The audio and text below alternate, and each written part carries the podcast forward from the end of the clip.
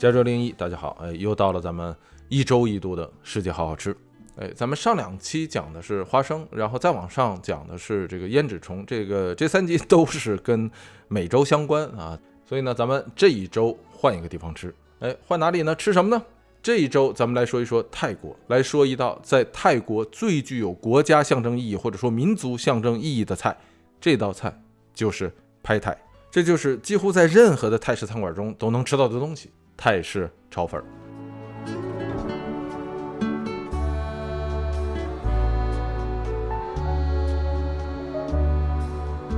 哎，说到泰式炒粉儿啊，呃，这个拍泰，相信很多朋友都吃过。哎，就算没吃过的话，炒粉儿或者说炒米粉本身，在中式的南方的餐桌上，它也是一道呃这个常客。在国内很多城市的这个街头巷尾啊，大家也都能够找到这种炒米粉的或者炒粉的啊，这个各式各样不同的摊位，一般都是现吃现炒啊，经济实惠。什么贵州炒粉啊，湛江炒粉啊，啊，江西炒粉啊，广东、福建、潮汕一带，这这就更多了。甚至到马来西亚、到新加坡啊，也都有自己各式不同的这个炒米粉，是吧？这个新加坡最出名的那个星洲炒米粉或者星洲炒粉，它也是一样。甚至大家更熟悉的是吧？这个干炒牛河，你们跟前面说的那些是吧？这个虽然在那个粉的那个形状上不一样，但是从本质上来讲，它也是一种炒粉。所以所有的这些都是炒粉，烹饪的时候都是用炒的方式啊，用这个中式的炒锅来炒，用的主料当然就都是米粉。米粉和米粉之间虽然有所不同，但是最大的这炒粉之间最大的不同，还得是在于它所用的调料、酱料和配料。所以咱们就先来看一下这个泰式炒粉拍泰，它所用的这个调料、酱料和配料都有哪些呢？首先来说得有韭菜，然后一般来说会有豆腐干和这个绿豆芽，另外一个也很重要，那就是花生碎啊，这个其实就是买的那个咸花生，你把它砸碎了就可以。最后就是一个最重要的主料，这个主料就是虾啊，这个一般来说呀，拍泰或者说泰式炒米粉呢，就是配虾，而不是配其他的肉。但是现在在美国这面的这个泰式的快餐呢，就比方说泰 Express 啊，就有点像那个 Panda Express 熊猫快餐差不多的那种啊，只是它叫泰 Express。在这里面，它一般做的那个拍泰啊，还有一种肉，它就是鸡肉。但是像这样放鸡肉的这个泰式炒粉啊，啊或者说拍泰啊，在泰国基本上是吃不到的。几乎都是虾啊，所以这种放鸡肉的泰式炒粉一般也被称为啊，被泰国人称为叫做美式泰式炒粉 （American Pad Thai）。哎，就有点像中餐中的这个西兰花炒牛肉差不多。但是无论是什么情况啊，在拍泰就是泰式炒粉之中，也就是要么就是虾，要么就是鸡肉了啊，绝对不会出现其他的肉，尤其不会出现猪肉啊。这个为什么？咱们待会儿再说。哎，说完了这几种泰式炒米粉的配料之后呢，那咱们说一下它的调料都有哪些。首先来说，那就是最具泰国风格的啊，一个泰式厨房之中必不可少的调料，这就是鱼露。鱼露这个东西很有意思，和咱们上回讲的那个蚝油啊啊有一比啊，但是这个咱们在这儿时间不够，就不不讲了啊。大家知道，鱼露是原产自呃这个潮汕、广东一带，然后传到了东南亚啊，在越南也好，泰国也好，鱼露都很流行。甚至有这么一说呀，说英文中的那个番茄酱，大家知道是吧？英文叫做 ketchup，番茄酱。说这个词的由来啊，就发音的由来，就是闽南话中“斜枝”的发音啊。这个“斜枝”就是闽南话中的鱼露。哎，但不管怎么样，这个咱们不多说啊，以后有机会再说。当然，就如同酱油一样，是吧？它传播一地呢，在一地的这个制作的工艺啊和使用的原料呢，多少都有些不同，所以这个制成品也就自然会成不同的颜色与味道。所以在这里呢，一般呢，你要做拍泰，那当然就是最贴切的味道，就必然使用这个泰国的鱼露，或者说泰式鱼露。没有的话呢，这个普通的鱼露啊，也不会有太大的区别。鱼露的味道呢，是为了这个增加咸味和鲜味，是吧？但是泰式炒米粉的味道，大家知道啊，是以酸为底的。它这个酸底的味道呢，有三个来源，一个呢是醋，另一个呢是柠檬汁，哎，那这最后一个呢就是酸角。酸角，呃，咱们有的地方把它叫做酸豆或者说酸子，但是它有个更好听的名字，叫做罗望子。这个东西很特别，在南方，在云南一带非常的多，但是在北方比较少见。虽然它的味道很特别，但是北方其实有一样东西，我总觉得和这个罗望子或者说酸角的味道呢很像啊，那就是山楂。哎，两样东西虽然完全不是一种植物啊啊，但是，呃，味道都是那种酸酸甜甜的呃，并且更有意思的是呢，两种东西都可以做成糕啊，一个是山楂糕，另一个是罗王子糕，这个在市场上都有卖的。泰式炒米粉之中的这个酸呢，其实最原始呢就是这个酸角啊，或者说这个罗王子的这个果肉。呃，现在这个市场上有很多这种罗王子，直接它就做成的那个呃像酱汁一样的那个东西，做的时候直接把它倒锅里就可以了。它跟醋和柠檬汁不一样的地儿呢，就是它除了酸之外，它的那个本身的甜度非常的高。当然这也是相对啊这个柠檬和醋来说呀，呃，因为你在真正做这个拍菜的时候，做这个泰式炒米粉的时候，还要往里放很多的糖啊。这个糖呢，有的时候可以用那个椰糖，就泰式他不是喜欢用那种椰子糖嘛啊，或者呢你就是。白砂糖，哎，基本上是这样的啊，剩下就是起锅了，起锅热油，把这个去了皮去了头的这个虾先放进去，然后基本上就是炒菜的过程了。蒜末啊，豆腐干切成丁，哎，先把这几样炒了啊。这个炒的过程中，有些人会放那个虾米皮呀，啊，就为了提它的那个鲜味儿，因为你放进去那个虾肉啊，是吧？去了皮去了头之后，它那个鲜味儿就降低了很多了，所以放虾米皮也好，干虾仁也好，这目的都是一样的。然后就是把泡好的这个米粉是吧？你放进去就可以了啊。这个东西，呃，不一定非得是搞那种泰式的米粉啊，这个什么样的都可以。哎，凉水泡得啊，泡软，然后把它放进去就开始翻炒。米粉下锅了啊，在这一过程中的时候，才加入鱼露啊，呃，这个糖啊和前面说的那个酸角的那个汁啊，或者说酸角的那个酱。有的人呢会在这个过程中加一个鸡蛋，这个呀就是看个人意愿了。炒的差不多的时候，把什么花生碎呀、啊这个绿豆芽啊、韭菜呀再放进去，再进行简单的翻炒啊。就你别把这个绿豆芽和韭菜呀这个炒老了就可以啊，这个别炒得太软，因为这个绿豆芽儿和韭菜这两样东西啊，韭菜是为了这个提那个闻起来的味道的，同时它和绿豆芽呢两者在一起呢，跟那个炒好的那个米粉呢混在一起的时候，它增加那个咀嚼的口感。不然的话，你这个米粉单炒出来以后啊，尤其这个泰式炒米粉一般用的是相对来说比较细的那种米粉，它吃起来的那个口感不会太好。放进去绿豆芽和韭菜，就是为了让你咀嚼它的时候、咬它的时候，是吧？吃它的时候，哎，增加它的层次感。所以差不多啊，出锅就得了啊，这就是所谓的拍泰泰式炒米粉。哎，所以你看这道这个泰式炒米粉呢，其实和所有的其他炒粉比起来呢，并没有什么特别之处。既不复杂也不华丽，无论是炒制的过程，还是用到的这个原料，都有非常强烈的中国南方的这个元素，或者你也可以说中式的风味。但是它在泰国人的眼中，却是一道地地道道的泰式菜肴。因为对于泰国人来说，这道泰式炒米粉在泰国的近代史之中，有着不可替代的象征意义啊，甚至跟泰国的在近代史中两次先后两次的更名也有着很大的关系。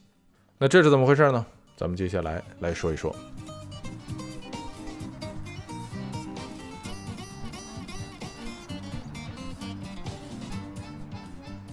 说起这个泰国的名字，大家知道啊，这个在中国古时候的时候，对于泰国的称呼啊，并不叫泰，而是叫什么呀？啊，这个大家都知道是吧？叫做暹罗。哎，那这个暹罗，暹罗这个词怎么来的呢？其实“暹”和“罗”呀，这两个字分别指两个国家。哎，哪两个国家呢？一个是暹，一个是罗啊，这是废话。这个暹呢，本指的是泰国中部的一块地儿啊，这片地叫做素万那普，以前呢也是一个王国，叫做素可泰，这也是历史上泰人建立的第一个王国呃，对应咱们中国的时期就是宋朝。哎，那为什么叫暹呢？因为这个词呢是来自于他们王室对自己的称呼啊，这个暹或者是暹燕啊，这个这个发音呢本身来自于梵语，指的是古铜色或者是金色的意思。据说和那个善邦的善呢，就是那个善族善邦啊，提手旁加一个丹的那个字，哎，大家看那个缅甸前一阵不打仗嘛，那个善族善邦，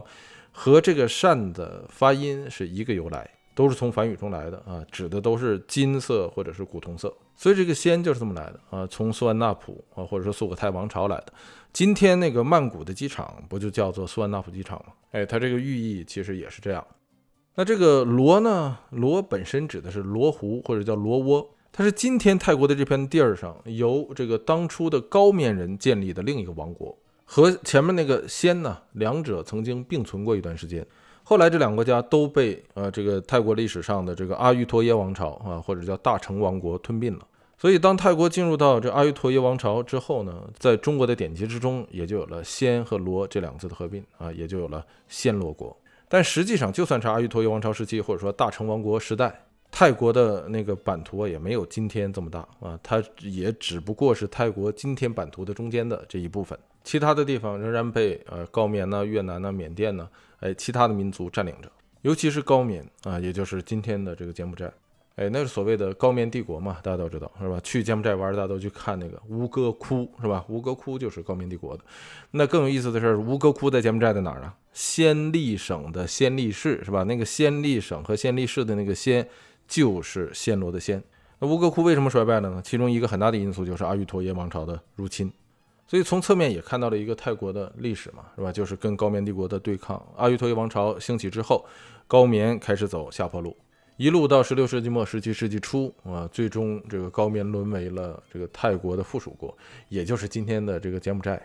那这就是为什么说很多泰国人认为说柬埔寨曾经是泰国的一部分，呃，认为这是这个后来的殖民者法国人、英国人呢等等啊，这个从泰国的版图上割下去的。按照泰国人的说法呢，就说泰国呢是亚洲的这个版图上啊，这个唯二，一个是日本，一个是泰国，从来未被列强这个殖民过的这个国家。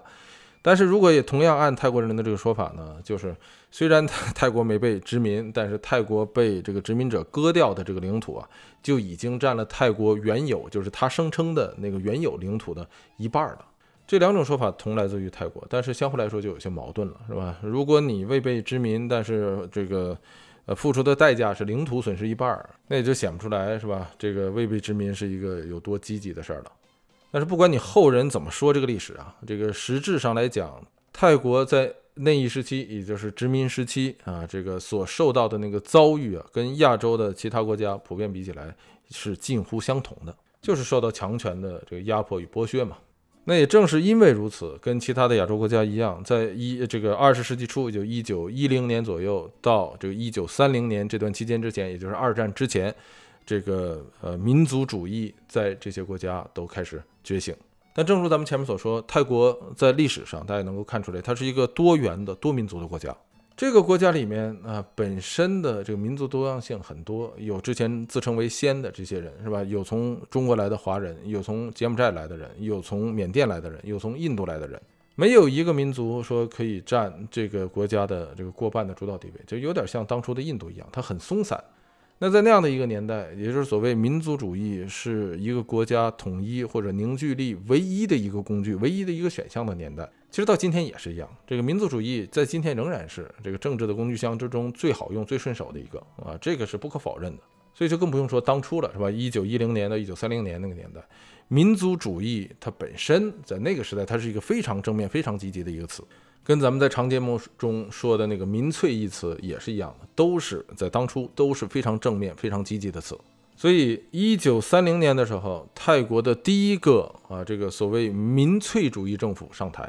这就是泰国当初历史上的那个所谓万年首相或者说万年总理，是吧？那哥们叫做批问宋堪，也有人直接叫他这个栾批问。栾是泰国王室赐给他的那个头衔啊，是个爵位。他其实是华泰混血儿，他爸爸姓吴，是个祖籍广东的这个中国人。这人上台之后，他推行的这个政策就是泰民族主义政策，将上述所说的是吧，这个各式各样的，无论你哪来的啊，无论你生在哪儿、长在哪儿，只要你是在这个国境内的，都统一称为泰人。那大家知道，一九三十年代末的那个时候是吧，本身全世界啊，尤其是西方世界，它流行一个学说叫做人种学。这东西在今天看来，它当然是个伪科学啊，是吧？这个咱们在讲中东往事的时候，讲希特勒的时候，详细的讲过。哎，但是大家要知道的是，咱们其实在中东往事中也说过，人种学这个事儿，在当初不光是希特勒在搞啊，这个几乎整个西方世界都在搞，在美国、英国都在搞。它是一个在那个年代的啊，所谓显学啊，就是一个非常流行的学科。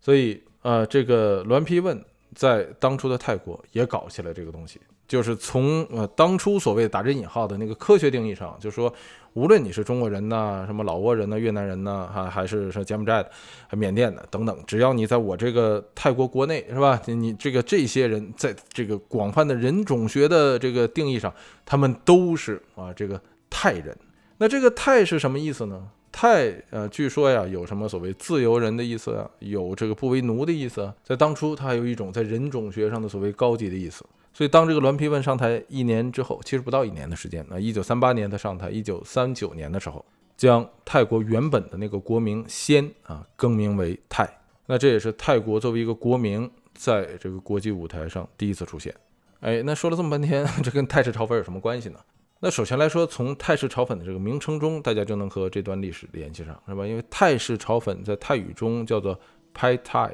派在泰语中指的是炒啊，这个。泰那就自然不用说了，是吧？它是这个叫做暹的国家，或者说暹罗这个国家更名之后叫泰之后的这个国名。所以由此可见，大家知道这是一个在这个泰国更名之后，或者说更名左右，在栾皮问政府大力推行泰民族主义之后才出现的。不然的话就不会叫啊拍泰。你要直译过来的话就是泰炒。那也正是在这样的背景下，就如同咱们前面所说的，泰式炒米粉之中绝对不会加猪肉。因为在这样的民族主义运动下，在当初的泰国，认为猪肉代表的是中国菜，哎，认为凡是加了猪肉的菜都属于中国菜，所以这事儿很有意思，是吧？你用中式的炒锅没关系，你用这个米粉没关系，你用这个鱼露是吧？这些具有强烈中国元素的东西没关系，但是你不能放猪肉，一放猪肉啊，就变成了说是中国菜了。所以民族主义有的时候就是这样，那它本身没什么没什么逻辑啊，逻辑上它可以解释不通，但是只要信他的人都认可，信他的人都认同，是吧？那这个事儿它就可以啊，这个行得通。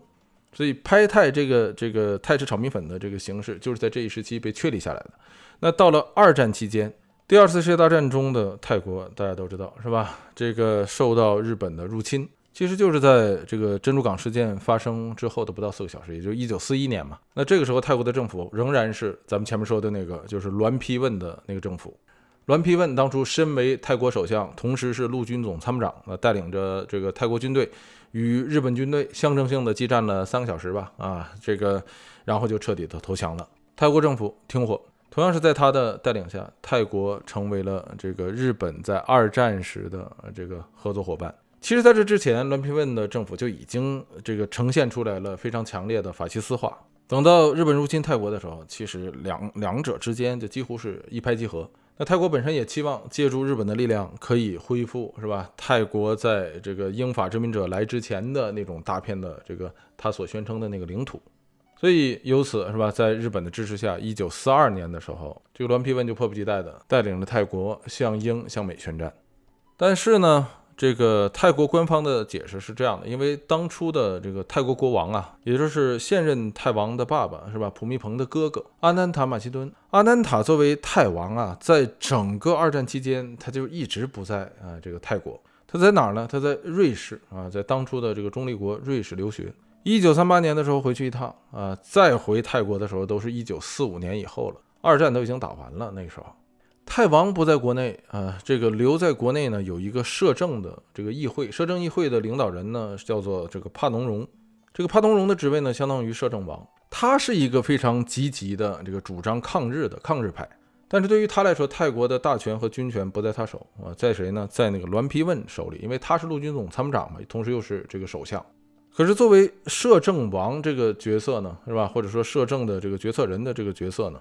这个帕农荣相当于代国王，所以按照泰国法律呢，你要是向这个别国宣战，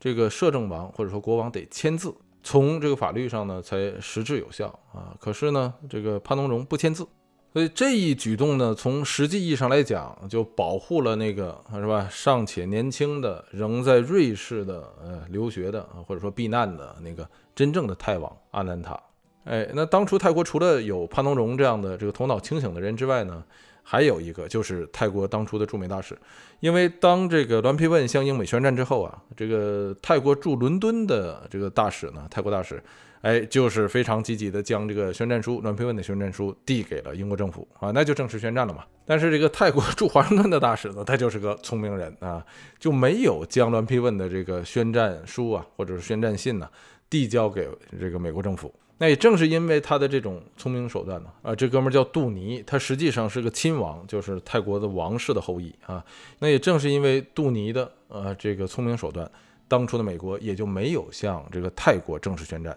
但是即便如此，实质上来讲，就是泰国在整个二战期间是全面倒向日本的。日本在泰国驻了十几万的军队，修了那个著名的是吧？那个缅甸的那个铁路。泰国在当初帮着日本也打了不少仗。不光成为了日本在入侵东南亚的这个垫脚石，同时也身为日本的马前卒。帮着日本入侵当初啊这个被英国占领的这个马来半岛，并且同时是吧，还越过泰缅边境与当初中国的那个远征军也交过火。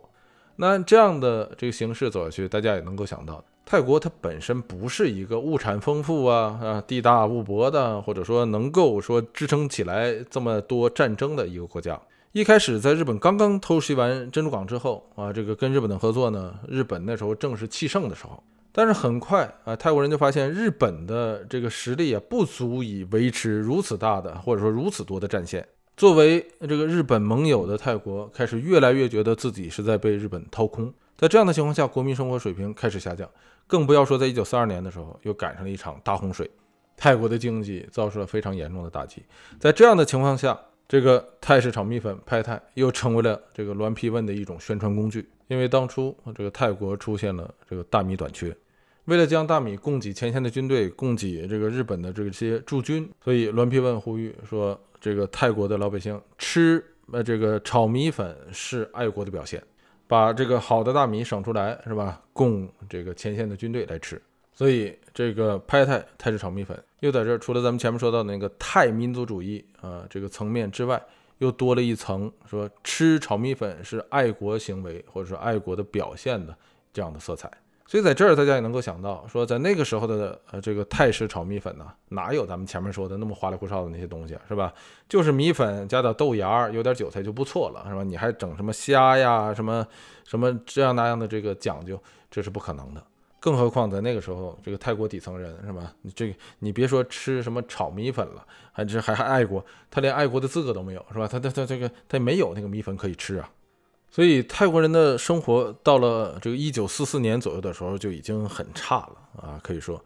哎，那这个前面说到的，呃，那个杜尼就是呃泰国驻美的那个大使，在美国的支持下啊，也是资助下，组成了这个泰国自由泰国运动或者自由泰民运动，发动了军事政变，在一九四四年的时候推翻了啊这个栾皮问。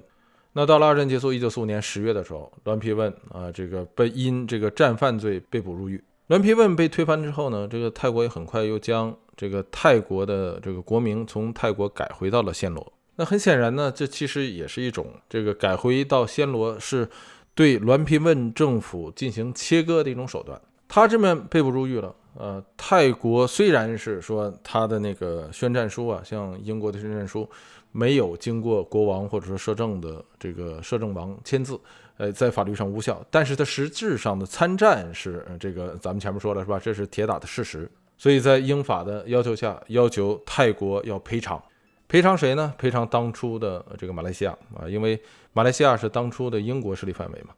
哎，那怎么赔偿呢？以大米的形式赔偿。那很可见是吧？那这种赔偿又造成了泰国的大米紧缺。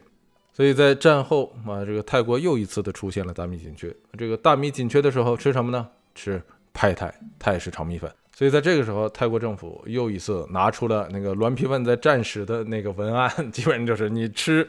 哎，拍泰是爱国的，吃泰式炒米粉是爱国行为。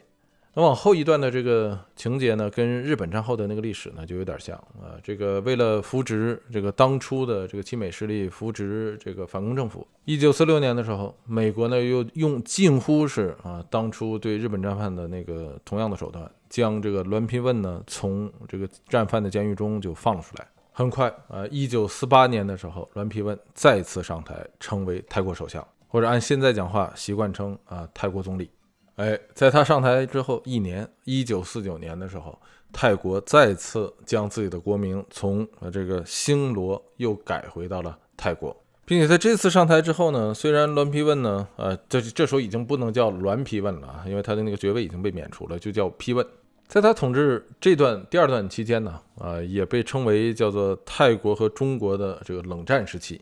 不光是对这个中国本身的对抗啊，它这个更加针对的是这个泰国国内的这个呃这个华裔或者说华人移民，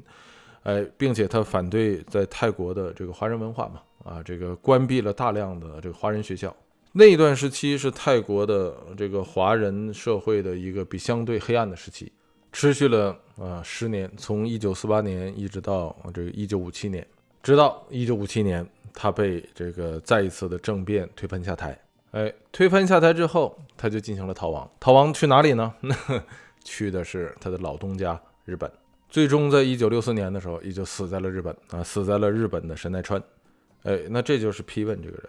对于这个人本身，相信大家听完之后有自己的想法，是吧？他的这个功过在泰国的历史上自有评说。但是泰式炒米粉这道菜，是吧？从无到有，从这个有到在泰国这个流行，与他推行的那些泰民族主义政策是分不开的。哎，直到今天，虽然不能再说说这个泰式炒米粉代表着泰国的这个民族主义了，但是它已经成为了泰式饮食文化的一个重要元素。自进入到二十一世纪起，泰国也在强力的推这道菜，把它作为这个国家的这个软实力的一个象征，在国际上大力的推行啊，这个泰式炒米粉。就如同呃，这个这个手段其实就如同这个韩国啊，在几乎是同一时期吧啊，那个时期大力的推行这个韩式泡菜，就辣白菜一样，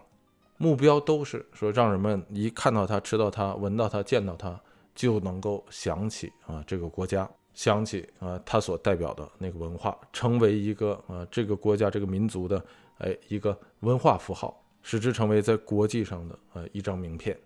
哎，那是这个二十一世纪初的事儿，二零零一年的事儿啊，二十多年过去了，到今天二零零四年了，今天已经是是吧？这个效果怎么样呢？啊，效果大家就有目共睹嘛，是吧？在至少是在美国啊，在加拿大啊，在北美吧，提到拍泰，大家能够想到这是泰国的一个非常典型的一道泰式，一看到它就能够想到泰国，一想起泰餐啊，首先想到的就是拍泰泰式。炒米粉，那这也就是咱们今天啊要说的泰式炒米粉的由来，以及它背后的那些关于泰国近代历史上的故事。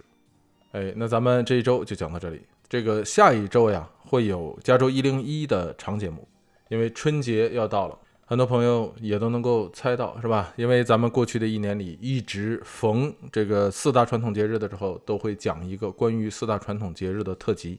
咱们讲过了清明，讲过了端午，讲过了中秋，哎，那这个马上就要春节了，所以咱们来讲一讲这个春节，讲一讲中国新年，咱们一同来说一说它的来历、它的历史啊，它的今天以及它的未来。欢迎大家关注加州一零一的长节目，搜索加州一零一即可找到。哎，那这个今天咱们就讲到这里，这就是咱们这一期的世界好好吃。如果大家对图文更感兴趣，可以关注咱们的微信公众号，五个字：加州一零一，加州汉字一零一阿拉伯数字。每一期过后啊，咱们也会在公众号中抽出时间啊，会更新它的图文。最后的最后啊，这个大家喜欢这个节目的话，不妨把它分享给你的亲人和朋友们，让我们一同来通过饮食了解世界，了解这个世界的历史。咱们这一周就说到这里，欢迎大家收听加州一零一世界好好吃。下期啊，咱们 接着吃。